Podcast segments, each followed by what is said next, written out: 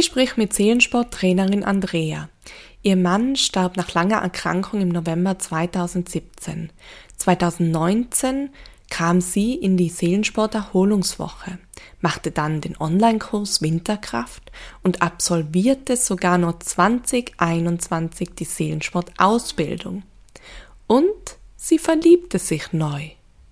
Wie das passiert ist und was Seelensport vor allem damit zu tun hat und welche Herausforderungen es dabei gab, das alles und noch viel mehr erzählt sie in dieser sehr spannenden und berührenden Folge. Viel Spaß dabei. Trauerwelle. Dein Seelensport-Podcast für einen sicheren und bewegten Umgang mit all deinen Trauergefühlen. Mit und von Kathi Bieber. Liebe Andrea, herzlich willkommen bei mir im Podcast Trauerwelle. Schön, dass du dabei bist. Ich freue mich riesig auf unser Gespräch und all deine Erfahrungen, die du ähm, gemacht hast, die du erzählen magst. Vielleicht magst du dir erstmal ein bisschen vorstellen, wer bist du, wie horchst du, wie alt bist du, wo lebst du, ähm, hast du Kinder und so weiter und so fort. Guten Morgen, liebe Kathi. Also ich freue mich, dass ich im Podcast bin und heute jetzt das Interview mit dir führe. Ich bin Andrea, ich wohne in Sonnenbühl, das ist in Süddeutschland auf der Schwäbischen Alb. Und ich habe zwei Jungs, der Mika, der ist 21, studiert äh, in Karlsruhe. Und Mathis 19, der ist jetzt in Ausbildung, der lebt mit mir zu Hause. Und beruflich arbeite ich an einer evangelischen Privatschule, habe da einen guten Platz und war auch dort schon, wie ich selber dann meinen Verlust erlebt habe, eine gute Stelle. Hm? Und du bist mittlerweile Seelensporttrainerin. Ein, eine sehr wichtige Tätigkeit mittlerweile für Dio. Ja, es sind jetzt im September tatsächlich genau zwei Jahre Seelensport und ich freue mich, dass die Kurse angenommen werden und laufen und habe auch heute Abend noch einen Workshop und nächste Woche startet der nächste, ich habe es immer in sechs Wochen, sechs Wochen Block und der ist ausgebucht, ja. Schön. Darüber sprechen wir dann auch noch. Aber gehen wir mal zu dem Anfang hin. Warum ja. bist du überhaupt beim Seelensport gelandet und äh, wie hast du Seelensport gefunden? Erzähl mal so deine Erfahrungen und deine Reise dorthin. Also im November sind es sechs Jahre, dass ich meinen Klaus nach schwerer Krankheit verloren habe. Das war dein Mann. Ja, genau, Klaus mein Mann und für die Jungs der Papa. Und ähm, im, ersten Jahr, das war eher, wir haben irgendwie weitergemacht und überlebt. Und im zweiten Jahr habe ich gemerkt, es ähm, fühlt sich nicht gut an, mir geht's nicht besser, ich, ich muss was in Bewegung bringen und habe ähm, dann in einer Trauergruppe einen Platz gefunden, was monatlicher Austausch sehr, sehr gut war, sich zu vernetzen und zu äh, sprechen. Mir das äh, Sitzen aber zu wenig war. Ich wäre dann lieber joggen, hätte ich da noch nicht können. Da hat die Kraft gefehlt, aber spazieren gehen. Und ähm, habe dich dann im Internet auf Recherchen mit Trauer und Bewegung gefunden und mich gleich zum Newsletter angemeldet. Und es war einfach klasse, dass jeden Montagmorgen ich Post bekomme und beim, beim Lesen deiner Briefe, ich, ich bin da gesessen, habe genickt und habe mich so verstanden gefühlt und ähm, dachte, ja, die weiß echt, wovon sie spricht. Und dann hast du irgendwann von der Erholungswoche gesprochen. Und mhm. da habe ich mich dann angemeldet und war dann fast zum zeitgleich zwei Jahre nach Klaus Tod dort und habe dich dann persönlich und Seelensport kennengelernt und dachte, wow, das äh, passt zu mir, das äh, gefällt mir. Hat gut. Ich kann mich noch genau erinnern oh, an einen Moment, ich weiß nicht, ob du das noch warst, in der Erholungswoche, du bist neben mir gesessen und hast die ganze Zeit an meine Schultern gedrückt. Du warst noch so, ah, so cool, ich kann die Kathi angreifen. Warst du das noch beim Essen? Ja, ja. Ich meine, wenn man, wenn man, das ist ja wie eine Begleitung, wenn jeden Montag so verlässlich ja ähm, äh, jemand einem schreibt, das ist ja, man nimmt es ja dann persönlich, wenn es dann ja auch mit persönlicher Anrede ist. Ja. Und man baut ja dann eine Beziehung auf und dann konnte ich dich auf einmal anlangen, wo ich dachte, krass, die gibt's ja wirklich und deinen Weg zu wissen und dich dann zu sehen, wie du da stehst, dachte ich, wie macht die das? Wie kommt man da hin? Mhm. Und dann weiß ich halt noch, dass du dann gesagt hast, ja, die Woche danach startet der erste Ausbildungsblock. Mhm. Und ich bin nach Hause gekommen und habe zu meiner Mama, die auch hier im Ort schon viel Sportliches aufgebaut hat und wo ich gesagt habe, was mache ich mit meiner ganzen Erfahrung oder wieso erlebe ich das? Und ich habe gesagt, du, die Kati bildet aus. Und da war klar, ich, ich möchte Trainerin werden. Ich möchte Seelensporttrainerin werden. Das war dann schon zu dem Zeitpunkt bei dir so klar da. Spannend, da das war nicht auch ja. Und wenn wir nochmal zur Erholungswoche hingehen, kannst du dich noch erinnern, weil es war ja 2019, ist ja jetzt schon eine Zeit zurück, ähm, wie du in die Woche gekommen bist und wie du aus der Woche gegangen bist? Hat es mhm. da Veränderungen gegeben oder kannst du das ein bisschen beschreiben? Also es war für mich auch ähm, nicht ganz einfach, weil zu der Zeitpunkt, zu dem Zeitpunkt waren dann 13, 15, Mika und Matti 15 und 17, zwei Jahre danach, pubertierendes Alter. Und es war klar, dass ich jetzt mit ihnen nicht drei Wochen in Kur kann oder ich sie drei Wochen alleine lasse. Aber ich habe gemerkt, ich möchte, ich muss raus, ich, ich, ich, muss, ich muss mal was für mich machen. Und ich bin ganz aufgeregt ins Lechtal gefahren, heulend, weil ich, ich mir es auch schwerfällt, äh, die Jungs dann zu lassen. Und ich habe gesagt, ihr lasst mir das Haus stehen. Und ich bin jetzt einfach mal eine Woche weg. Und man weiß nicht, was einen erwartet oder wie es einem geht. Oder so eine lange Autofahrt. Also ich war total überfordert, aber ich bin dann angekommen. Und mit dem Ankommen habe ich gemerkt, boah, den anderen geht es genauso. Und äh, mhm. es gab auch eine Kandidatin, die von Berlin dann angereist ist, wo mhm. ich dachte, wow. Und wir waren ja dann diese zehn ähm, Personen etwa, mhm. bis zehn, ähm, so, so liebe Leute, jeder seinen Verlust im Rücken. Und irgendwie dachte ich, oh, ich darf, ich darf hier Andi sein mit Trauer und das machen, was ich kann und will. Und ah, ich fand es so cool. Ein Zimmer für mich, tolles Hotel. Und die Woche war so öffnend, dass ich mich traue, meinen Gefühlen Raum zu geben und zu trauern und dennoch ich nicht den Kopf äh, in Sand zu stecken, aber zu sagen, es geht weiter, wir stehen wieder auf, wir stärken uns, es geht weiter und ich bin wie eine andere Person nach Hause gekommen. Also es war super. Und das erzählen auch viele, also gerade diese Anreise. Ähm, ganz viele erzählen zum Beispiel auch, dass sie äh, das erste Mal wirklich ohne ihren Partner wohin fahren. Ich weiß nicht, wie war das bei dir? Bist ich war immer Beifahrerin. Ich ah, du warst immer bei und Klaus war Chauffeur. Mhm. Und auch dieses, also es halt probieren, mhm. es zu machen, Mhm. Einfach tun und das Steuer in die Hand nehmen. Und das ist mhm. ja schon, also einen Partner verlieren, ähm, habe ich mir einfacher vorgestellt. Mhm. Aber es ändert so viel, es ändert alles im Leben. Es ist eine komplette 180-Grad-Wende. Und auch diese Erkenntnis nach dem ersten Jahr, ähm, da ist ja nicht alles gut, weil es geht ja so weiter. Also man hat dann vielleicht das erste Jahr geschafft und wie auch viele sagen, das zweite war schon auch gefühlt schwerer, weil ich dachte, oh, das bleibt ja so. Was mache ich mit meinem Leben? Und ähm, vor Klaus ziehe ich meinen Hut, wie er durch die Krankheit ist. Und ich dachte, nee, also jetzt aufstehen und weiter und pack dein Leben an. Und da hat mir einfach auch Seelensport total geholfen. Kräftiger so? zu werden und genau. vorne zu gehen.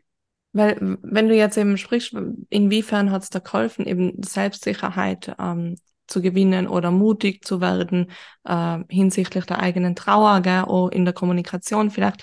Was war so ähm, deine größte Herausforderung beim Trauern, also mit deiner Trauer? Was waren so im Alltag jetzt die Herausforderungen, die du irgendwie managen hast müssen?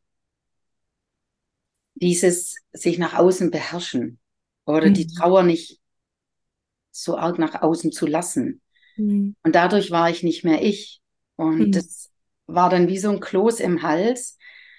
Und durch dieses Kennenlernen, dass da Gefühle sind, die auch gefühlt, da steckt das Wort fühlen drin, die wollen ja raus. Wir dürfen die ja angucken. Und das war schon so eine, so eine Öffnung, dass ich sage, ja, die gibt es und das ist auch in Ordnung und alles ist auch erlaubt. Da gibt es kein richtig, da gibt es kein falsch. Also ich habe Mut bekommen, meinen Weg zu gehen. Ich habe auch kapiert, dass das ein Weg bleibt, dass ich das nicht abhaken kann. Der Weg ändert sich und auch diese, es gibt auch die tolle Übung mit den Trauerwellen, Surfer Girl, Surfer Boy. Ähm, das verändert sich ja. Mhm. Aber dass ich sie zulasse und dass ich sage, also inzwischen kann ich es auch steuern und mhm. nach so vielen Jahren haben wir es ja auch gelernt, damit umzugehen. Ich kann es auch wegschicken. Ich finde es aber auch gut, wenn es mal kommt und ich sage, sag, ja, das, ähm, da darf man traurig sein, da dürfen auch Tränen laufen, auch egal wann, immer mal wieder. Voll, voll. Total. Ja. Also das kann ich nur bestätigen und äh, ich finde es auch immer wieder spannend, dass dann die Menschen zum Beispiel auch in diese Woche kommen mit diesem Gedanken, wie kriege ich meine Trauer weg, wie werde ich sie los, wie schaffe ich es, dass ich mhm. im Wein und so weiter. Und ich muss sie immer wieder wachrütteln, fast schon gerade beim ersten Tag und sagen, darum geht's hier nicht, gell? Es geht nicht darum, das loszuwerden, sondern am Weg zum Finden, es zu integrieren in deinen neuen Alltag. Wie kann ich dem Raum geben und trotzdem nicht da darin versinken? Gell? Wie kann ich an, trotzdem einen Schienenalltag erleben, obwohl die Trauer auch an meiner Seite ist? Wie kann ich einen Umgang damit finden? Und vor allem auch, wie kann ich den Körper mit einbeziehen beim Trauern?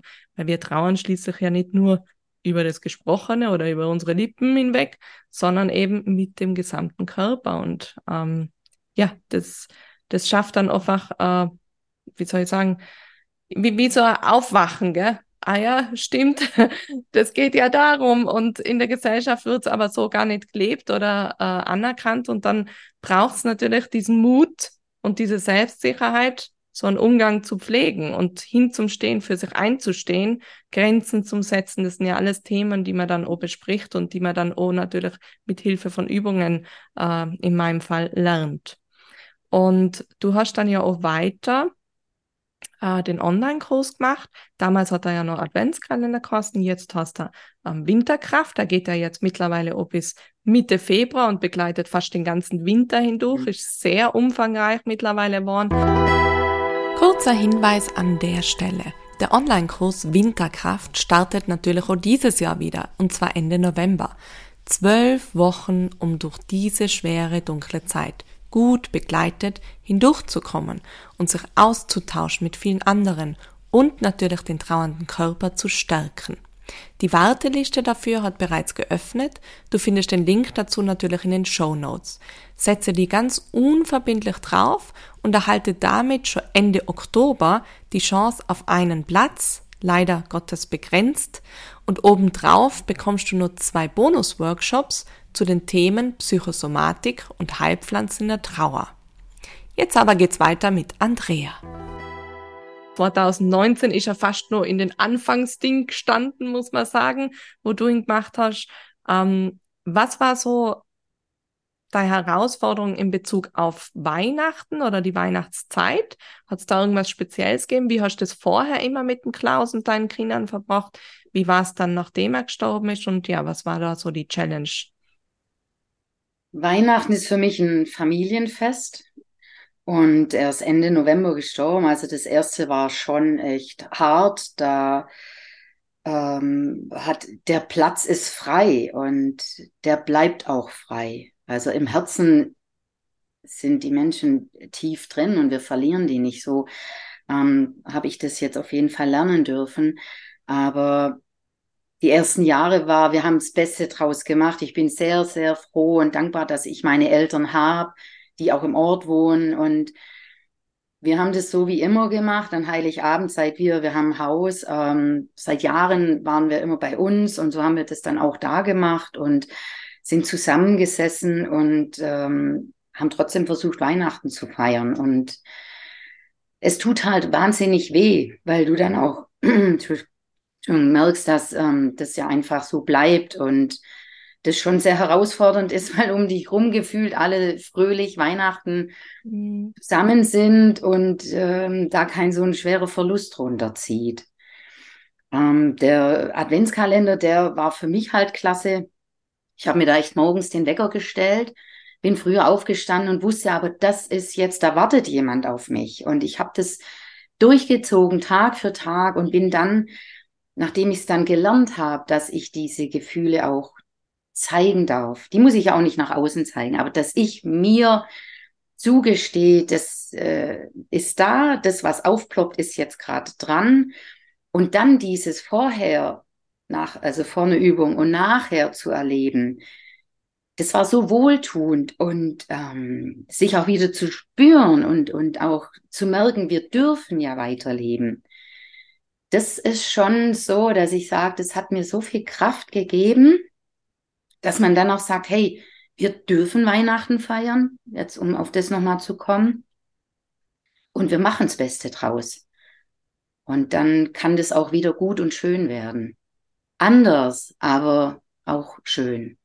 Genau, und trotzdem darf es darin traurige Phasen geben. Also auf jeden kann Fall. lachen und gleichzeitig tief traurig sein. Die kann traurig sein und zwischendurch lachen auf einmal. Alles geht gleichzeitig bei den Gefühlen. Und ich glaube, oh, diesen Gedanken, den haben viele noch nicht begriffen, dass das wirklich möglich ist. Gell? Viele denken, es gibt dann nur diese Traurigkeit und nur diese Freude, aber es vermischt sich dann halt alles stark und vor allem es ändert sich dann manchmal auch so von einer Sekunde auf die andere kippt's wieder. Aber ja, das gehört dazu, gell? Und genauso darf so an Weihnachten sein. Und ich finde schön, dass ihr das so bewusst auch miteinander dann gestaltet habt und kommuniziert habt. Und äh, wie ist dann deinen Söhnen dabei so gegangen? Mika und Matti sind ganz unterschiedlich, so wie auch Klaus und ich waren. Klaus war eher der ruhige und besonnene und der ausgeglichene. So ist auch der, der Matti, der Jüngere, und Mika, der schlägt ganz mir nach, der ist lebendiger und äh, ja, vielleicht auch impulsiver. Also man sieht genau, wer was bekommen hat. Und mh, mm, sie haben sich schon zurückgezogen. Das hat mich anfangs auch echt fast aufgefressen, weil du, du selber so mit dir beschäftigt bist. Und ich muss auch echt ganz ehrlich sagen, so das erste Trauerjahr, ich kann mich an ganz wenig erinnern. Wir haben weitergemacht und weitergelebt, würde ich echt so sagen. Und ich hatte auch kaum Kraft, mich um sie groß zu kümmern. Also ich war froh, dass ich bin nach zwei Wochen wieder arbeiten gegangen. Und wir haben hier ähm, Haus und, und Garten und alles auch weiter versucht zu pflegen. Und das Wichtigste war erstmal Ernährung oder Menschen treffen oder Tag für Tag schaffen. Und äh, mit einem konnte ich mehr reden, mit dem anderen äh, weniger. Der eine ging auch auf den Friedhof, der andere nicht. Und das ist gut so, dass auch jeder seinen Weg geht. Und insgesamt haben wir drei aber ähm, echt ein schönes Verhältnis aufgebaut, dass wir einander stützen und das auch, wir haben ja zu der Zeit dann noch alle zu, zusammen gewohnt, haben wir einfach auch zusammen gemeistert. Und dann auch zu erkennen, wie unterschiedlich jeder ist und jeder wählen darf, wie er auch damit umgeht und ähm, mal was ja. probiert wird und wenn es nicht passt, zu sagen, dann probiere ich was anderes. Ja, und das ist aber die riesen Herausforderung, weil man ja so unterschiedlich vom Typ her ist, oder? Und auch von mhm. seinem Erlebten, von seinem Freundeskreis und so weiter, obwohl man eine Familie ist. Aber jeder geht anders um mit dieser Trauer. Wie du gerade so schön beschrieben hast, der eine mag zum Friedhof gehen, der andere mag das weniger. Und dann zum Sagen, okay, und ich akzeptiere aber beides. Beides ist vollkommen okay. Beides respektiere und akzeptiere. Und damit machst du als Mama auch deinen Söhnen das allergrößte Geschenk, gell? dieses mhm. frei sein dürfen in ihrer eigenen Trauer und den Weg zu wählen, den sie gehen wollen und der ihnen gut tut, da, dass sie auf ihre Bedürfnisse auch gut achten, ohne dass man natürlich andere dabei verletzt oder so. Das ist eh immer klar. Ähm, aber ja, also besser kann man es nicht machen, Andrea. Danke. Naja, es ist ja wichtig, dass man es so macht, wie man auch kann. Ja. Also im ersten Jahr war ich sehr viel unterwegs und, und habe probiert, äh, dabei zu sein und habe dann im zweiten Jahr einfach gemerkt, ich verliere mich da und ähm, brauche auch Ruhe und äh, ich, ich, ich muss oder ich darf, ich sollte das so machen, wie es mir gut tut oder auch jemand mal Nein sagen, aber bitte frag mal wieder, was ja dann wieder ein Ja zu mir ist. Und dann ist einfach klasse, wenn man dann lernt, dass ähm, man sich traut, das auch zu sagen, auch wenn es vielleicht jemand dann nicht versteht oder ich jemanden ja dann eine Absage gebe oder Nein sage. Aber es gibt so viele tolle Menschen, die einen da auch begleiten, die dann sagen, gut und ähm, nächstes Mal dann. Mhm. Das stärkt einfach auch, dass man reinfühlt. Was brauche ich denn? Was geht denn? Was, was tut gut? Und wir ja da wirklich, wir, wir dürfen, dürfen ja da wählen. Und also ich finde, wenn man das dann erkennt, dann kann einfach da was Neues entstehen oder so hat mhm. sich für mich angefühlt. Dann kann da auch was heilen und mhm. kommt in eine neue Richtung. Voll. Und du bist dann sogar noch einen Schritt weiter gegangen, weil eben du hast ja gerade vorhin schon erwähnt, ähm, dass du den Gedanken schon nach der Erholungswoche gehabt hast, hast aber vorher noch den Online-Kurs gemacht und 2021 war es dann soweit, im Frühjahr. Du bist Seelensport-Trainerin geworden. Du hast die Ausbildung gemacht, online zu dem Zeitpunkt, ja. Mhm, Weil es nicht anders ging ja auch wegen Corona und ich kann mich auch noch erinnern, ich war schwanger, mir war übel zu der Zeit. Es war auch herausfordernd für mich, aber wir haben es alle gemeinsam gut geschafft. Das war das erste Mal online, dass ich es gemacht habe. Ähm, haben wir gut gerockt am Ende, alle zusammen. Ja, und cool. ja, und dann ist im September losgegangen mit deinen Kursen, nachdem das mit Corona wieder ein bisschen mehr möglich war halt. Und die waren ja von Anfang an ziemlich voll. Wie, wie war das so für die dann, so die, das erste Mal erleben als Trainerin jetzt, nicht da eben als Teilnehmende? Ähm, ja, wie, wie waren so die ersten Erfahrungen als Trainerin für die? Also ich weiß, ich war wahnsinnig aufgeregt und dachte, atme, lass dir es nicht anmerken. Ich habe es dann auch irgendwann später ähm, erzählt, wo die anderen dann echt auch total süße Rückmeldung gegeben haben. Nee, hast gut gemacht und haben wir nicht gemerkt, weil wir waren selber alle aufgeregt. Und ähm, ich dachte dann, ist es einfach cool, sowas anbieten zu können, den Raum zu öffnen, wo jemand kommen darf, sein darf, wie er ist, ohne dass was bewertet wird. Und klar, als Trainerin hast du dann die Verantwortung und ich bin auch jedes Mal vorbereitet. Ich brauche davor fünf Minuten, wo ich Augen zumache, zur Ruhe komme, starte dann durch mit ähm, meinem Trikot an und äh, wenn ich dann da bin, denke ich, wow, das ist gut, was ich hier mache. Ist ja auch für mich gut. Ich ja, trainiere mich ja auch, ich bin ja auch auf dem Weg. Ich bin ihnen halt vielleicht ein bisschen voraus. Mhm. Und jedes Mal danach denke ich, super, Andi, dass du das gemacht hast. Muss aber daheim dann Trikot ausziehen, duschen und dann bin ich wieder die Andi. Also ähm, der erste Kurs war ohne, dass ich es öffentlich gemacht habe, habe ich einfach Menschen, die ich kannte, die von denen ich wusste, wir wohnen ja in einem kleinen Dorf, sind äh, circa 2500 Menschen hier in Undingen, das ist ein Teilort von Sonnenbühl. Ähm, also ich habe den Kurs voll bekommen, weil ich die Leute kontaktiert oder angerufen habe. Und dadurch war das auch sehr persönlich, weil ich zu jeder Person auch irgendeine Geschichte hatte. Eine Arbeitskollegin oder ähm, die Mutter hatte mit mir gearbeitet oder und so weiter. Und dann war das schon mh, mm, auch nochmal eine ganz andere und eine sehr emotionale Sache. Und dann hast ja gesehen, wie, wie es ihnen in den Übungen geht. Und äh, ja, es war sehr, sehr gefühls ähm, intensiv, ja, auch für mich. Aber mhm. da ist dann Raum für. Und das ist mhm. einfach klasse.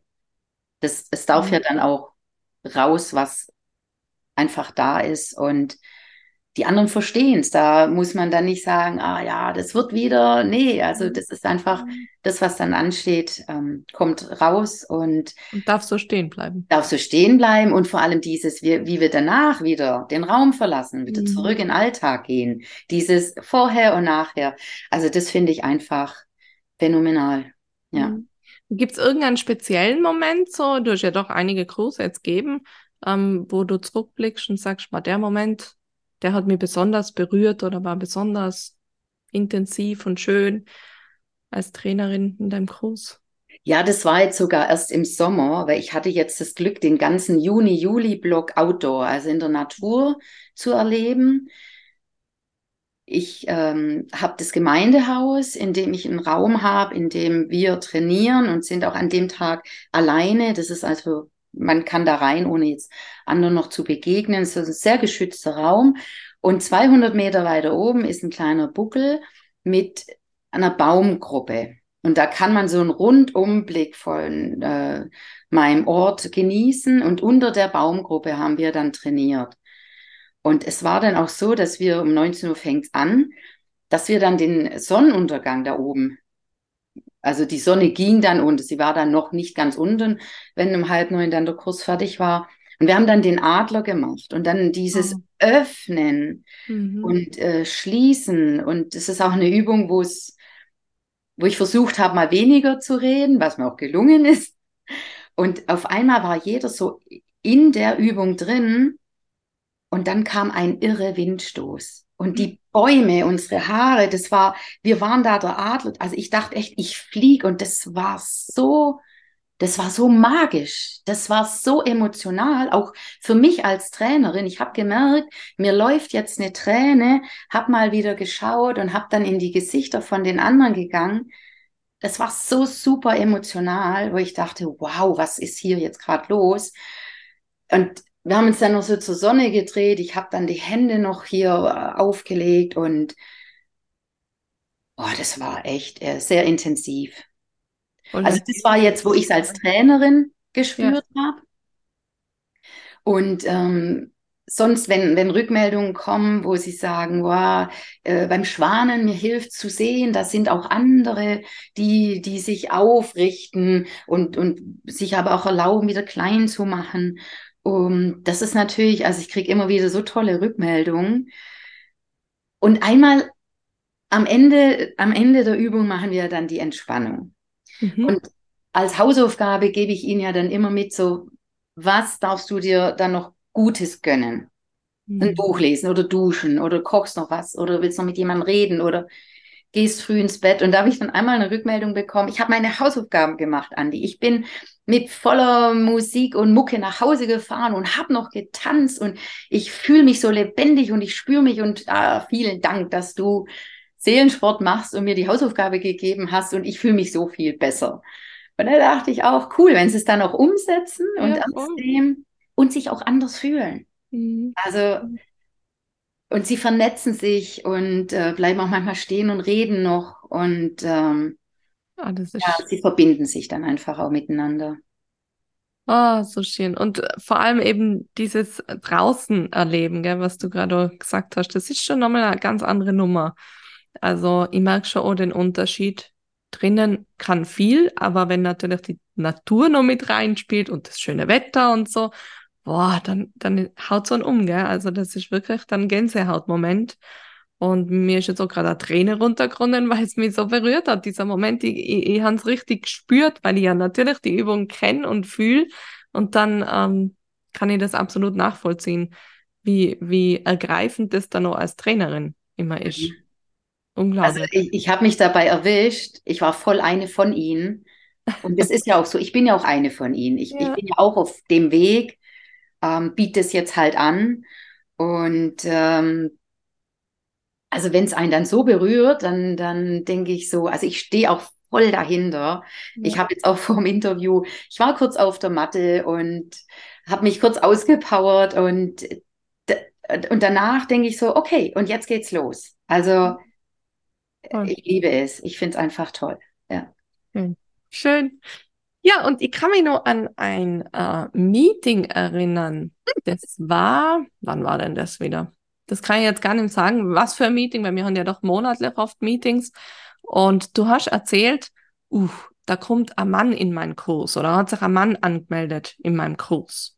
Und du hast nicht genau gewusst, wie du damit umgehen sollst, weil es ist leider an alle Männer da draußen, oft so, dass sich sehr wenig Männer eigentlich anmelden für die Kurse. Natürlich, mhm. wir haben da hauptsächlich Trainerinnen. Ähm, jetzt zum Beispiel im September ist wieder ein Mann dabei bei der Ausbildung. Das, da freue ich mich natürlich extrem wieder drauf. Ähm, aber eben, das ist doch eine Seltenheit, weil nun mal, es ist so in der Gesellschaft, auch gerade bei Männern, ist es oft noch schwieriger, Gefühle auszuleben, ähm, sich Hilfe zu holen und so weiter. Das ist wieder ein ganz anderes Thema. Und bei dir war es dann so, da hat sich ein Mann angemeldet und du warst selber aber im ersten Moment überfordert. Soll ich den nehmen? Passt es dann dazu und so weiter? Und ich habe dann ja Mut zugesprochen in der Hinsicht und auch die anderen Trainerinnen haben, glaube ich, oft gesagt, äh, trau die, mach das und so. Ja, und wie war das dann, ähm, als der Mann in deinem Kurs war? ja, ich weiß noch, wie die E-Mail kam, dachte ich, oh Gott, da kommt ein Mann in meinen Kurs, äh, der bringt mir ja meinen ganzen, also ich halt bisher nur Frauen, Frauenhaufen durcheinander oder, oder wie geht es? Und ähm, also wir kannten uns auf äh, geschäftlicher Ebene und ähm, habe dich dann echt anschreiben müssen, soll ich den reinnehmen oder sollte ich jetzt einen Männerkurs machen? Und also danke auch, dass du mir den, den Mut zugesprochen hast und ich dann da im Trainerin-Meeting das besprechen konnte, weil dann war klar, okay, ähm, ich war zu dem Zeitpunkt ausgebucht. Wenn es dann geht, biete ich einen Workshop an. Er wollte dann mit seinem Sohn kommen, der dann aber nicht wollte, denn er kam ja dann mit seiner Tochter und die kam dann also in den nächstmöglichen freien Kurs und das war gut so. Das war einfach gut so zu sehen, er trauert um seine Frau. Und es war dann gerade ein gutes halbes Jahr und hatte dann die Tochter dabei, die die Mama verloren hat. Und, und in dem Moment, wo wir dann da sind, hat jeder seine Geschichte, wo ich immer sage, guck nicht links und rechts oder wie es jemand macht, seid für euch auf eurer Matte. Und er war da voll dabei und hat auch gesagt, es tut mir gut. An dem Abend ist einfach Raum dafür, und ist ein total lieber, die anderen mögen ihn und es ist einfach schön, wenn er dann auch immer mal wieder fragt, ich mag jemand berichten, gefällt euch die Übung, kann ich die wieder machen? Oder ähm, wie geht's euch damit, könnt ihr die Gefühle beschreiben, wie ist danach? Und ich freue mich auch immer, wenn er dann mal was erzählt. Und ein Mann spricht und sich seiner Trauer öffnet und auch sagt, ja, sie fehlt, sie ist nicht da und ich guck mal, was ich mir Gutes tun kann, wie ich damit umgehe. Weil im Alltag ist da überhaupt kein Platz bei ihm. Ja. Also absolut, ich finde es so bemerkenswert, vorbildlich und natürlich in Bezug auf äh, seine Kinder, dass er da sagt, was, was ist das für eine Vorbild Vorbildfunktion, oder? Vollmutig, ja. Ja, vollmutig. Ich sag, ich bin traurig und das eben als Mann. Es ist oft ja. schwieriger, also ich, ich sehe es ja auch immer wieder auch bei anderen Männern, die in meine Kurse damals waren, mit welchen Herausforderungen die oft kämpfen, gell, dass sie dann blöd angemacht werden von Kollegen, oh, du Weichei, du Memme und trink doch mal ein Bier und dann ist besser und so mhm. blöde Sprüche aushalten müssen. Und er steht da und sagt, na, ich mache was für mich, ich mache was für meinen Körper, ich lasse meine Trauer zu, vor meinen Kindern, mit meinen Kindern und ja, also was Besseres geht's nicht, gell? Und so schön, dass er da, da ja zu sich steht und dass du die auch getraut hast, ähm, ja, diesen Raum zu öffnen, auch für ihn, gell? Und da nicht gesagt hast, na, geht nicht oder so, oder traue ich mir nicht zu. Auf so jeden schön. Fall. Also das würde ich auch allen anderen Trainerinnen oder Trainern zusprechen. Da geht es um den Menschen. Ja. Also da geht es nicht um, wer ist äh, was oder männlich, weiblich. In dem Moment hat er das gesucht und für sich dann entschieden, ja, das passt, das mache ich. Und auch nach der ersten Trainingsstunde dachte ich, also da war das Gefühl der Unsicherheit voll weg, weil wir waren dann in unserem Training und jeder als Einzelperson. Mhm. Und dadurch, dass er aber auch gut tut und auch immer mal wieder was sagt, ist das einfach eine totale Bereicherung. Ach, so schön. Ja. So schön. Ja, und dann ähm, ist ja, also dadurch, dass du ja deinen Mann verloren hast, fragen sich viele ja auch so, ja, wie geht's denn jetzt weiter hinsichtlich, darf ich, kann ich mich irgendwann nochmal verlieben? Ist sowas denkbar? Ich meine, am Anfang kann ich mir vorstellen, lasst man den Gedanken gar nicht so oder will gar nichts damit zu tun haben. Wie war das so für dich, also diese Gedanken? Wie ist dir damit gegangen? Also ich muss sagen, es war für mich unvorstellbar, dass das nochmal passieren kann, dass ich nochmal jemanden mag oder mein, mein Herz öffnen kann. Ich war mit Klaus 25 Jahre zusammen und wir waren, waren gut. Also es ja, war meine große Liebe und deshalb äh, dachte ich, da ist auch nie mehr Platz. Also mir war klar, ich bleibe allein. Ähm, das kann nicht mehr werden. Ähm, Habe aber gemerkt, ich war einfach ähm, lieber mit jemandem zusammen, hatte ja auch ein tolles Netzwerk mit Freundinnen und kleine Familie, gute Familie und kein Gedanke an irgendwie, also ich hätte jetzt nie ähm, jemanden gesucht. Mhm. Aber ich dachte irgendwann so nach drei, vier Jahren, oh, ist schon so diese Wochenenden und diese freien Tage, die Abende, die Morgen, also äh, irgendwie, ich fand es total doof. Mhm. Bin aber nicht aktiv losgegangen und dachte, wenn am liebsten sollte mir jemand über, über den Weg laufen, am liebsten im Sport. genau. Und dann, ich erinnere mich, dass ich halt dann immer mal wieder auch sehr viel Persönliches preisgebe. Ihnen auch erzähle im Kurs, was so meine Erfahrung war, um ihnen Mut zu machen. Oder dass ich sage, da habe ich das und das gemacht und erkannt, es ist nicht. Und so habe ich dann halt mal erzählt, dass ich am Sonntag, ich habe das dann halt so formuliert, jetzt ist schon so weit, dass ich mit meinem Papa, der ist fit, ab über 80, war ich in der Therme und so verbringe ich meinen Sonntag. Na gut. Auf jeden Fall ein paar Tage später bekomme ich also dann äh, die Anfrage, ob wir mal zusammen wandern. Von Günther. und dann dachte ich, das geht ja gar nicht. Ich kann doch mit dem nicht wandern gehen. Und der Günther ist ja der, der im Kurs war. Genau. genau. Und er dachte halt, na ja, die ist am Samstag alleine, bevor er alleine seine Wanderung macht. Ich wäre ja sportlich, vielleicht passt es. Und habe dann abgesagt. Und meine Schwester hat dann nur gemeint, Mensch, Andi, bist du blöd? Geh doch einfach mit ihm wandern. Oder ich sage, das geht doch nicht. Und dann sagt sie, wieso? Und dann sage ich, ich bin doch die Trainerin.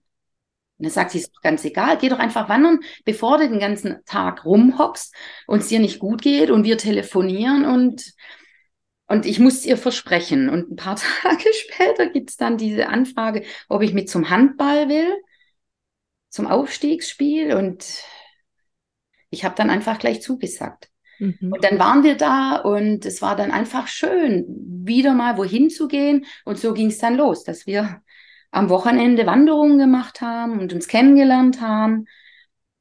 Und dann nahm das so seinen Lauf. Und, und mittlerweile, um das Ganze aufzulösen, seid ihr ja ein Paar. Ja, wir sind oh. zusammengekommen, oh. ja. Wir und sind jetzt zusammen. Wir trainieren noch zusammen. Mhm. Und das ist irre. Also diesen Weg jetzt gemeinsam, also ich nenne es das zweite Leben, so gemeinsam die, die neuen Schritte machen. Und unsere beiden, seine Frau, die Claudi, mein Mann Klaus, haben ihren Platz. Also wir mhm. reden auch total viel über sie und können uns halt stützen, wenn dann äh, schwerere Momente oder Tage sind und ähm, gehen jetzt äh, gemeinsam weiter und das ist total schön. Also es ist irre, was Seelensport in meinem Leben verändert hat. Das ist echt irre. Da war ich selber so, what? Bin ich echt da gesessen und habe einfach selber losgeweint und habe es nicht fassen können. Vor allem natürlich, äh, weil ich die ja ganz am Anfang noch kannt mhm. und äh, ganz anders auch kannt Und deswegen war ich dann selber so, wow, wow, ich bin yeah. ganz baff, gell? Und alle Trainerinnen, ich kann mich noch an das Meeting erinnern, da hat jeder geweint und gefeiert, dass es dir so gut geht und dass du so strahlst und so glücklich gerade bist und dass es ja, zu dem einfach gekommen ist. Das ist Wahnsinn. Also äh, Seelensport ist natürlich auch nur ein Prozent dann davon. Der Rest habt ihr ja auch gemacht, nicht, nicht ich. Na ja, gut, aber es war ja der Tür. Voraussetzung, ja. Die, die war dann gegeben. Ähm, wie war das? Es gibt sicher viele da draußen, die eben ähnliche Gedanken auch vorher schon haben oder vielleicht auch schon am Punkt stehen, wo sie vielleicht jemanden kennengelernt haben oder so. Ähm, erste Frage, was sind so die Herausforderungen dabei? Gibt es überhaupt welche? Weil ja beide eben trauernd sind und eben beide jetzt verliebt oder sich lieben. Und was ist das Schöne vielleicht daran, dass es so ist? Das Herausfordernde für mich war am Anfang, ich, ich konnte mir es gar nicht erlauben, weil ich dachte, es geht doch nicht. Also ich konnte es mir nicht vorstellen mit dem Gedanken, mit der Angst, Klaus zu vergessen, Klaus zu verlieren. Mhm. Und dann irgendwann zu merken, nee, da ist äh, Platz für Neues und jetzt die Gewissheit haben, der hat so seinen Platz oder seine Claudi, die sind da, die begleiten uns und wir dürfen aber neu gestalten und neu aufbauen. Das ist also ein ganz schönes Gefühl und es ist so beruhigend und, und man kann sich auch die Erlaub also diese Erlaubnis, sich selber dann zu geben und sich dafür zu öffnen, das ist einfach wunderschön. Hast du das dann auch angesprochen oder war das eher etwas, was du einfach mit dir ausgemacht hast oder hast du da offen drüber geredet oder habt ihr offen drüber geredet oder er vielleicht sogar ähnliche Gedanken geredet? Also uns, wir, wir ticken ziemlich ähnlich und uns ist auch echt wichtig, dass wir eine ganz offene und ehrliche Beziehung haben. Und wir reden, also wir haben in jetzt im letzten Jahr einmal den Fernseher angehabt. Also wir reden total viel und ähm, reden auch darüber. Und da sind wir auch derselben Einstellung und das ist äh, eine tolle Basis. Ja, ich wollte gerade sagen, das ist wahrscheinlich eine Grundvoraussetzung, mit so intensiven Geschichten in eine neue Beziehung zu gehen, wenn man da nicht redet, gell? Mhm. Wie, soll, wie soll das dann funktionieren? Deswegen mhm. ähm, vielleicht auch für alle da draußen, also dieses Kommunizieren oder die eigenen Bedürfnisse, die eigenen Gedanken ähm, offen zu kommunizieren, keine Angst oder davor zum haben. Weil wenn der andere die darin versteht und unterstützt, dann ist das doch eine Bereicherung und dann findet man gemeinsam einen Weg. Und wenn es nicht so ist, wenn jemand die ganze Zeit sagt, dagegen, na, das bin ich nicht fein damit, dann ist vielleicht auch nicht das Richtige. Gell? Aber das schafft man halt auch nur, wenn wir offen und ehrlich mit uns und dem Gegenüber sind. Also offen kommunizieren. Ja, ich, ich glaube, das ist für mich schon auch einer der wichtigsten Punkte, wie dieser Prozess, die Entwicklung bei mir auf meinem Trauerweg war. Dass dieses, ich schaue, wie es mir geht, welche Gefühle sind da und dass ich die auch wirklich betrachte und auch zulasse und dann auch authentisch bleibe. Und das überträgt sich ja dann auch auf eine Beziehung, dass ich sage, das kann ich jetzt nicht brauchen oder das wäre mir wichtig. Und wenn das dann passt, dann ist doch das eine stimmige Sache. Und dass man drüber redet und ähm, sich einfach erlaubt zu sein. Das, mhm. glaube ich, ist ganz wichtig, dass wir uns da nicht verlieren und sich das einfach auch gut anfühlt, dass man so sein darf. Und dann natürlich auch die Frage, weil ihr beide ja Kinder habt, eben er hat ja Tochter und Sohn und du hast die zwei Söhne. Wie war das für eure Kinder? Wie habt's oder wie seid ihr da überhaupt vorgegangen? Ganz unterschiedlich. Am Anfang gab es äh, von einem Kind also kurze Reaktion der Abwehr und es kann doch nicht wahr sein und was ist denn das? Und dann ähm, eine Person dann eher, ja, mach, ich freue mich, wenn es dir gut geht und dann auch, ja, das passt schon. Ich meine, die haben ja auch alle ihren Verlust um ein geliebtes Elternteil. Und jetzt kommt dann eine neue Person. Also es ist schon super spannend. Und wir versuchen auch offen drüber zu reden und wollen sie auch mitnehmen, weil sie sind mir, sie sind uns einfach alle auch sehr wichtig und haben jetzt auch einen gemeinsamen Skitag erlebt und im Sommer einmal auf dem Wasser und wir bieten was an und freuen uns, wenn was zustande kommt und wir sie da mitnehmen der Verlust aber auch immer ein Teil bleibt. Mhm. Also wir werden hier keinen Platz ersetzen ja. und niemand nimmt die Rolle vom vorherigen ein. Mhm. Und wir machen jetzt zusammen weiter und haben sie um uns. Mhm. Ja, das ist ein schöner Gedanke. Und oh, wiederum wichtig, eben offen drüber zum Reden. Ja, echt wahr. Ganz und wichtig. da auch wieder spannend, eben jeder geht unterschiedlich um, gell? Damit der andere eher abwehrt, der andere freut sich. Und da braucht halt auch jederzeit Zeit, bis, bis er sowas wieder verarbeitet. Das ist eben wieder eine Veränderung, die dann kommt. Gerade für Kinder ist es eben nicht ganz einfach, so eine Situation natürlich auf heranzunehmen, sage ich mal.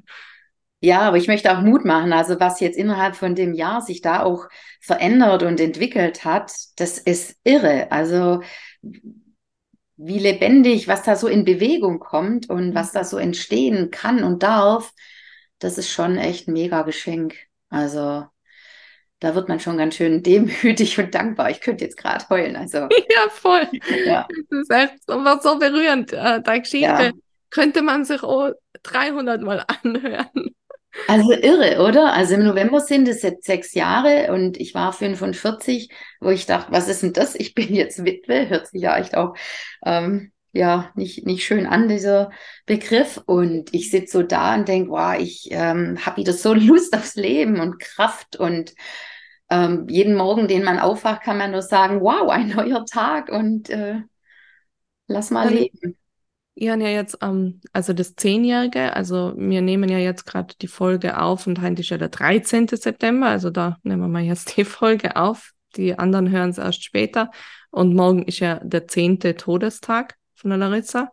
Und das mhm. ist schon, oh, also gerade wie du so beschrieben hast, so war krass, vor zehn Jahren bin ich da gestanden und haben mir gedacht, also für was soll ich jetzt noch weiterleben? Hä, das ist doch alles sinnlos und Ja. hä, wohin soll die Reise noch gehen? Gibt es irgend, irgendeinen Grund noch weiter zum Leben oder gibt es noch die Möglichkeit, Spaß zu haben, Freude zu erleben? Das, diese Fragen natürlich waren so präsent in der Zeit und jetzt zehn Jahre später eben bin ich so eben oft voller Kraft, gell? Ich bin Mama von einem Sohn, der zwei Jahre alt ist. Ich bin verheiratet. Never, niemals hätte ich mir das annähernd vorstellen können, dass das für mich irgendwann so möglich sein wird. Oder ich habe ja auch ein eigenes Unternehmen jetzt, also das darf man nicht vergessen. Ich wollte gerade sagen, ja. Ist ja auch noch, ich bin Autorin Irre, und so. Das oder? ist so, das läuft gerade bei mir auch so im Kopf die ganze Zeit ab und ich denke mir so, wow, wie bin ich da hingekommen? Und das ist, ich komme immer wieder aufs Gleiche hinaus. Es ist, weil ich, weil ich diesen Weg gegangen bin, weil ich mutig war, weil ich mich traut habe, jeden einzelnen Schritt zu gehen. Und scheiße, Mann, ich bin echt oft gestolpert, hingefallen und liegen geblieben zwischendurch, aber eben immer wieder aufgestanden, immer wieder hingespürt, den Körper mit integriert, auf diese Reise mit reingenommen, kommuniziert, Bedürfnisse erkannt, Grenzen gesetzt. Das sind so viele Kleinigkeiten, die so das große Ganze dann ausmachen, oder? Und ähm, ja, und mit Seelensport möchte ich halt da genau diese Wege eben dann äh, vollbringen. Und es ist einfach so berührend und so schön, dass es bei dir einfach auch so einen, oh, so einen kraftvollen Weg gegeben hat, der natürlich genauso viel Schwere beinhaltet hat, gell? Das, das bedeutet ja nicht, dass das weg ist, aber es ist dann Teil davon und du bist trotzdem mutig jeden Tag deinen Schritt gegangen. Schön. Mhm. So toll.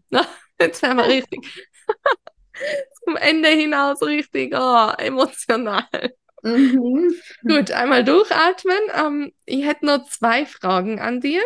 Ähm, einmal, was würdest du einer trauernden Person mitgeben wollen, wenn du wirklich nur einen einzigen Tipp geben könntest? Was wäre das? Mhm. Mach den nächsten Schritt. Wow. Komm in Bewegung und ja, mach weiter. Ja, schön.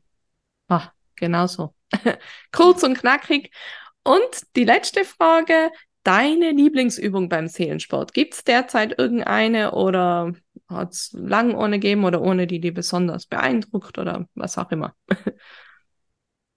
Für mich ist es der Herkules. Hm, ja. Also was mir gefällt, ist am Boden liegen, aufstehen, die Fäuste ballen und dann dieses, ich liebe das so im Kurs, wenn ich dann nach oben strecke und dann mit, mit, mit Kraft wieder runter und, und dieses Atmen und diese Kraft und den Mut für den Alltag finden und dann auch wieder hinlegen, wo ich sage, ja, wir können auch mal liegen bleiben, aber wir stehen wieder auf. Und die, die wissen auch alle, ich liebe diese Übung und dieses danach so, boah, mir geht's gut und so zu gucken. Also man kann sich da echt auspowern. Ich meine, es gibt ja manchmal auch echt ähm, Muskelkater und also ja, für mich ist es ähm, diese innere Stärke aufbauen, Hm. mutig vorangehen. Lieblingsübung, Herkules. Schön. Ist schon echt eine von meinen Lieblingsübungen. Also gibt, glaube ich, keine einzige Woche, wo ich sie nicht irgendwie integriert habe in mein Training. Weil natürlich, es gibt doch halt immer wieder Phasen, wo es dringend notwendig ist, um mal liegen zu bleiben und dann sich wieder dran zu erinnern. Und Absolut, ja. Mhm. Ja, voll. Ah, schön. Ja, liebe Andrea, dann sage ich äh, danke für dieses emotionale, berührende, schöne Gespräch. Ähm, danke fürs Teilen deines unfassbaren Weges. Also, ich, ja, da fehlen mir immer wieder die Worte. Und ich wünsche dir weiterhin als Trainerin alles Gute. Ähm, du hast ja gesagt, es startet jetzt wieder im Oktober, glaube ich, oder wann geht jetzt der nächste Kurs los? Heute Abend ist Workshop. Ach, Nächste Woche der nächste sechs Wochen Block und habe momentan aber keine freien Plätze. Okay, aber ich werde auf jeden Fall dein Profil von, auf der Seelensportseite unten verlinken und äh, deine Website um, und ja, dann finden die die Leute auf jeden Fall, die in der Nähe von Son Sonnenbühl vielleicht leben und ja, alles Liebe, Dankeschön. Vielen Dank, Kathi. Tschüss da draußen. Das war Trauerwelle, dein Seelensport-Podcast für einen mutigen und sicheren Umgang mit all deinen Trauergefühlen. Von und mit Kathi Bieber.